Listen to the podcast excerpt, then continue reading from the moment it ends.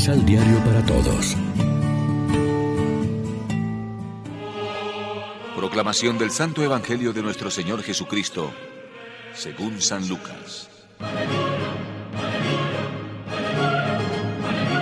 Jesús decía también al que lo había invitado. Cuando des un almuerzo o una comida, no invites a tus amigos, ni a tus hermanos, ni a tus parientes, ni a vecinos ricos, porque ellos también te invitarán a su vez y recibirás de ellos lo mismo que diste. Al contrario, cuando ofrezcas un banquete, invita a los pobres, a los inválidos, a los cojos, a los ciegos, y serás feliz porque ellos no tienen con qué pagarte. Pero tu recompensa la recibirás en la resurrección de los justos.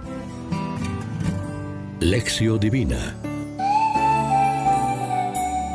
Amigos, ¿qué tal? Hoy es lunes 31 de octubre y a esta hora, como siempre, nos alimentamos con el pan de la palabra. En el capítulo 14 de Lucas podemos descubrir una intención particular que respondería a la situación de las primeras comunidades cristianas. Una vez que había roto con la sinagoga y el judaísmo, no sin intenciones dolorosas, necesitaban un modelo evangélico de identificación para evitar el peligro de copiar el estilo elitista de las asambleas paganas de su tiempo. Por eso la Asamblea de Cristo no es una élite cerrada de puros e impecables, sino una comunidad de pecadores redimida por el amor de Dios manifestado en Jesús y abierta a todos, judíos y gentiles, sabios e ignorantes, pobres y ricos, santos y menos santos, excelentes y mediocres. Lo que los une es el amor y el don gratuito del Espíritu, de suerte que todos puedan sentirse a gusto y como hermanos. Así se desprende de la doctrina y ejemplo de Jesús, que fue acusado repetidas veces de contactar y comer con pecadores reconocidos como tales, porque él no se contentó con exponer la sublime doctrina de altruismo desinteresado que enseña el Evangelio de hoy, sino que fue el primero en ponerla en práctica.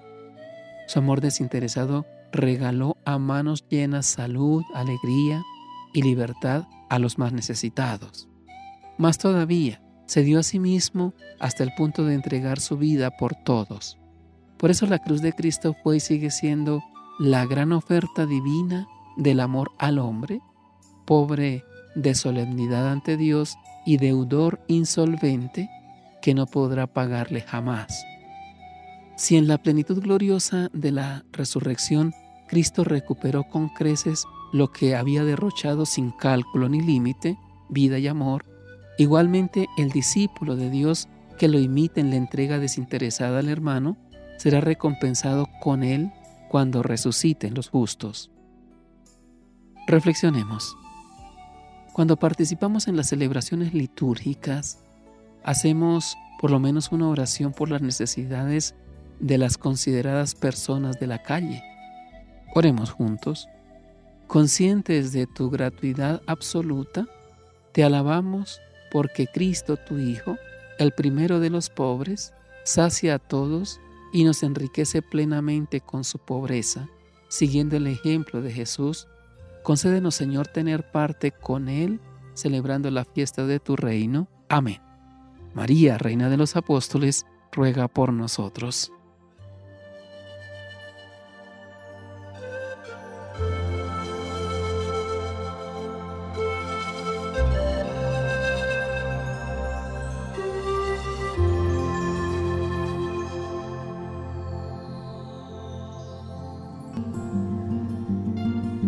Complementa los ocho pasos de la Alexio Divina adquiriendo el emisal Pan de la Palabra en Librería San Pablo o distribuidores. Más información www.sanpablo.co Pan de la Palabra. Vive la reflexión.